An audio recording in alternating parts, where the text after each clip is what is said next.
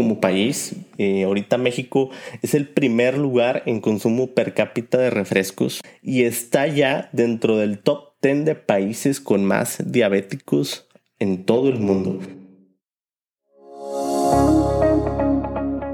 Bienvenido a este, tu espacio, en donde hablaremos de lo más importante en marketing, la actualidad del mercado, el consumidor, retail, marcas y todo ese contenido que tanto nos apasiona.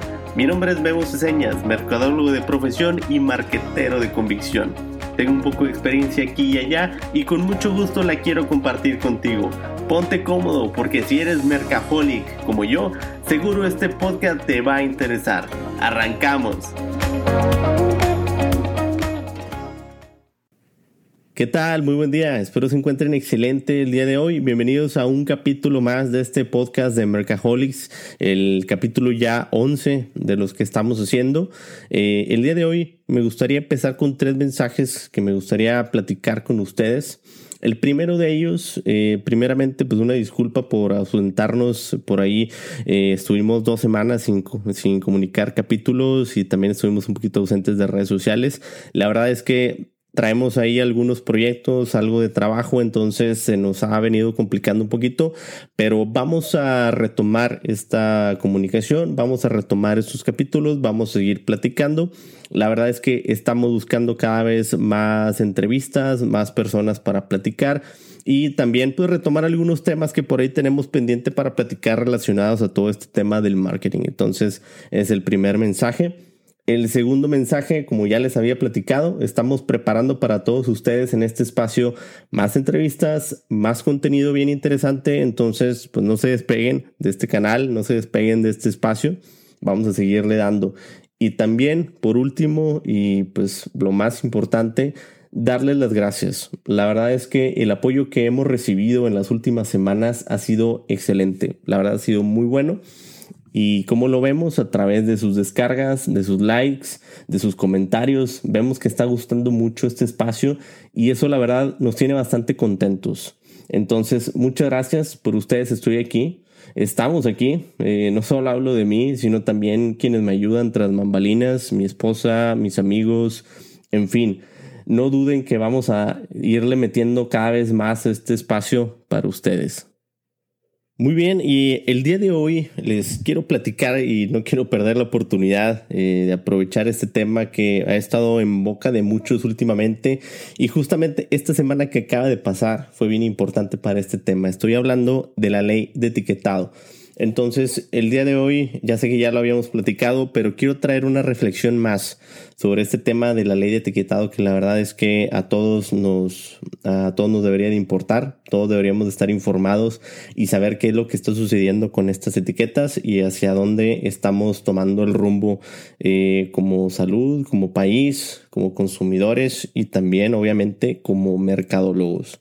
Entonces, quiero hacer una reflexión sobre el tema de la ley de etiquetado. Vamos a platicar primero algunos facts sobre esta ley de etiquetado. Algunos ya sabrán algunos de estos puntos, eh, otros no. Entonces vamos a revisarlos, vamos a platicarlos brevemente. El primero de octubre, hace apenas unos días, esta semana pasada, entró en vigor esta nueva ley, la NOM 051 Ojo, la ley no va a penalizar a aquellas empresas que no hayan implementado los sellos. O sea, no es como que a partir del primero ya empiezan a soltar las alarmas. No. Les van a dar dos meses de prórroga, o sea, todo octubre, todo noviembre, para que las empresas vayan cambiando poco a poco este etiquetado. Y ya a partir de diciembre ya podrían estar, eh, pues, eh, incurriendo en algo y podrían estar recibiendo, pues, algunas multas. Entonces, eso es el primer fact y el primer punto importante. Ya entró en vigor. De hecho, ustedes si van al, autoservicio, a la tienda de conveniencia de preferencia, ya van a ver una buena cantidad de artículos que ya tienen estos nuevos sellos y cada vez van a ser más y más y más hasta que el primero de diciembre ya deberían de ser pues prácticamente todos, todos los relacionados con los alimentos. Además, otro punto es que al día de hoy, me parece, van 32 amparos tramitados. O sea, muchas empresas aún siguen en su lucha por detener este tema de la ley de etiquetado, o más bien, yo no creo que sea el detener el punto, sino más bien postergarlo, permitirles a ellos más tiempo de, maniobra, por ahí más margen para ir maniobrando, porque pues sabemos que la situación económica está bien complicada para todos, para todas las empresas, y como que ahorita de repente que incurras en gastos financieros y administrativos para poder cambiar esta ley de etiquetado en tu producción, pues eh, a lo mejor no está tan fácil para muchas empresas. Entonces también están tramitando amparos para poder ganar tiempo y para poder estar eh, revisando un poquito más adelante, digámoslo así, pateando un poquito la bola para, para poder abordar este tema. No es que lo vayan a poder detener, la verdad es que es una realidad y va a estar aquí. Simplemente eh, pues se quieren estar ganando ahí un poquito de tiempo para estarlo, estarlo peloteando, ¿no? Entonces ese es otro punto.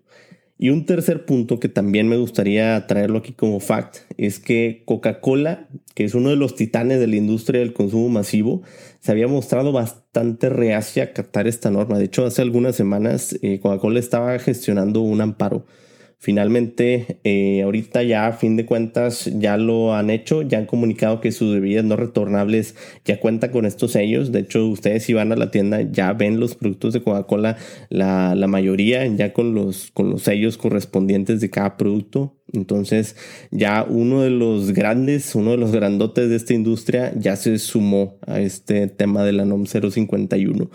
Entonces, esos son algunos facts a día de hoy de cómo estamos. Eh, igual yo se los iré platicando, iremos viendo este tema que eh, la verdad es que sí es bastante interesante y vamos a ir viendo cómo se va comportando, cómo lo va tomando el consumidor, qué es lo que sucede ahí con las ventas de los productos.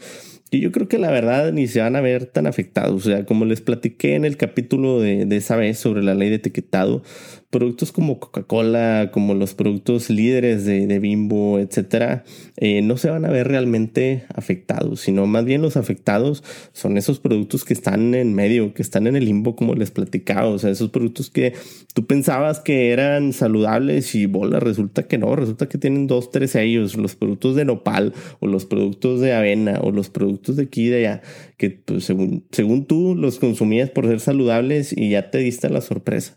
Esos sí son los que van a ser afectados en un corto plazo. Pero bueno, ya lo iremos platicando. Eh, si yo me entero de algo más, si sé algo más eh, que estoy metido aquí en esta industria, lo voy a traer aquí a este espacio, lo vamos a platicar. Entonces, estos son solo algunos hechos. Y ahora sí, el tema que yo les eh, quiero platicar es un poquito más reflexivo, o sea, irnos más allá de la, de la NOM 051 hacia el por qué estamos cambiando ahorita la ley de etiquetado. Eh, estábamos teniendo un etiquetado que la verdad era adecuado, era normalón dentro de lo que cabe a nivel, a nivel mundial. Eh, por ahí vimos cómo Chile desde hace tres años implementó esta ley de etiquetado. Hubo muchos comentarios a favor, algunos hay pocos en contra. Y entonces México empezó a ver esa ley de etiquetado y se lo trajo para acá. Pero más allá de eso, eh, la verdad es que eh, yo pienso que es un buen intento que está haciendo el, gobierno por, por, poder controlar este tema que es grave de salud pública. Y estamos hablando de la, de la nutrición, estamos hablando de la obesidad, estamos hablando de todos los problemas que esto acarrea. Y nada más para decirles cómo estamos como país. Eh, ahorita México es el primer lugar en consumo per cápita de refrescos a nivel mundial. Es el primer lugar en obesidad infantil en el mundo. Es el segundo lugar en obesidad en adultos en el mundo y está ya dentro del top 10 de países con más diabéticos en todo el mundo. O sea, no es un problema sencillo, es un problema bastante complejo y que está bien arraigado dentro de la cultura del, mexicano. Y si quieres que le siga, eh, si tú ves la tablita de cómo están las muertes, eh, por, por principales causas aquí en México, las principales causas te van a salir que son problemas del corazón ligadas a la alimentación y al estilo de vida, la diabetes ligada a la alimentación y también por ahí algunos otros problemas ligados también a alimentación y estilo de vida. Pues estamos hablando que eh, al año más o menos unas 300 mil muertes están relacionadas fuertemente con alimentación y estilo de vida. Esto para que lo puedas dimensionar, estamos hablando de 300 mil muertes contra, ponle tú, no sé, homicidios, 30 mil muertes. Entonces, ahí nada más te lo dejo para que lo, lo dimensiones. ¿A qué vamos con todo esto? La verdad es que eh, si bien esto va a estar atendiendo un poquito este tema de salud, eh, se requeriría un poquito más de fondo. Lo que yo pienso es que se podría hacer todavía mejor, ¿por qué no? Eh, se podría mejorar la educación sobre una sana alimentación y ejercicio enseñar desde niños y jóvenes a leer las etiquetas de los productos. Y no hablo de los sellos, hablo de la información nutrimental del reverso. ¿Qué significa que tenga tantos gramos de esto, tantos gramos del otro? O sea, enséñale a la población, enséñale a la gente a leer esa información nutrimental para que sepa qué se está comiendo, qué se está metiendo a su organismo.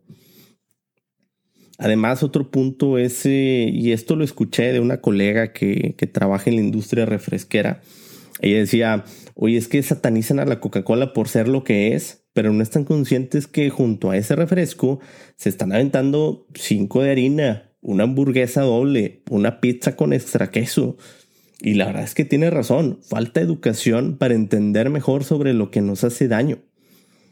También hace tiempo eh, por ahí leí un estudio sobre el tema del, huevo, que por ahí no sé si a ustedes les pasó, pero desde niño siempre se nos inculcó que el huevo está fuertemente correlacionado al colesterol en la sangre.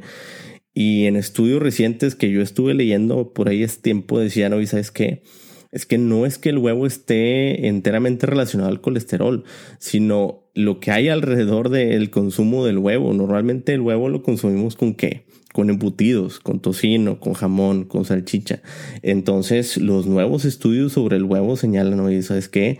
La correlación no es tan clara. Hay que hacer más estudios. El huevo no hay que satanizarlo, no hay que decir que el huevo es tan, tan dañino. O sea, lo dañino es todo lo que consumes alrededor de él. Entonces, todos estos temas, ¿con qué tienen que ver? Pues tienen que ver con la educación sobre la alimentación. Y todo este tema eh, nos, nos incluye a todos, todos debemos de estar informados y la verdad es que el gobierno dentro de lo que cabe, yo creo que está como que intentando hacer un poquito más sobre eso, que a fin de cuentas lo logre o no lo logre con estas etiquetas, pues ya será cuestión de, de, cada uno. Lo importante y lo que les recomiendo es que ustedes también lean no solo los sellos, sino lean información nutrimental que hay al reverso. Yo no soy un experto en el tema, pero pues también consulten nutriólogos y consulten especialistas en el, en el tema. Eso les traigo como, como reflexión. Oye, Memo, pero se preguntarán por ahí, pero ¿por qué tanta reflexión sobre este tema? Digo, creí que estaba en un podcast de marketing, no de nutrición. Exactamente. Nosotros como marqueteros trabajamos sobre necesidades y deseos de nuestros consumidores. Detectamos necesidades y creamos formas de satisfacerlas de maneras cada vez más innovadoras. Dentro de todo esto, nosotros debemos de tener la responsabilidad moral de ofrecerle lo mejor al cliente, sobre todo si lo que ofreces está relacionado con su salud. ¿Tú qué opinas al respecto? Si quieres seguir platicando de este tema, escríbeme en Instagram o en Facebook y ahí con gusto eh, respondo tus comentarios y seguimos platicando de, de este tema. Bueno, pues muchas gracias y nos escuchamos en el siguiente capítulo. Hasta luego. Esto es todo por hoy. Espero te haya gustado y sobre todo te pueda llevar algo nuevo el día de hoy. Te invito a que sigamos platicando del tema en mis redes sociales.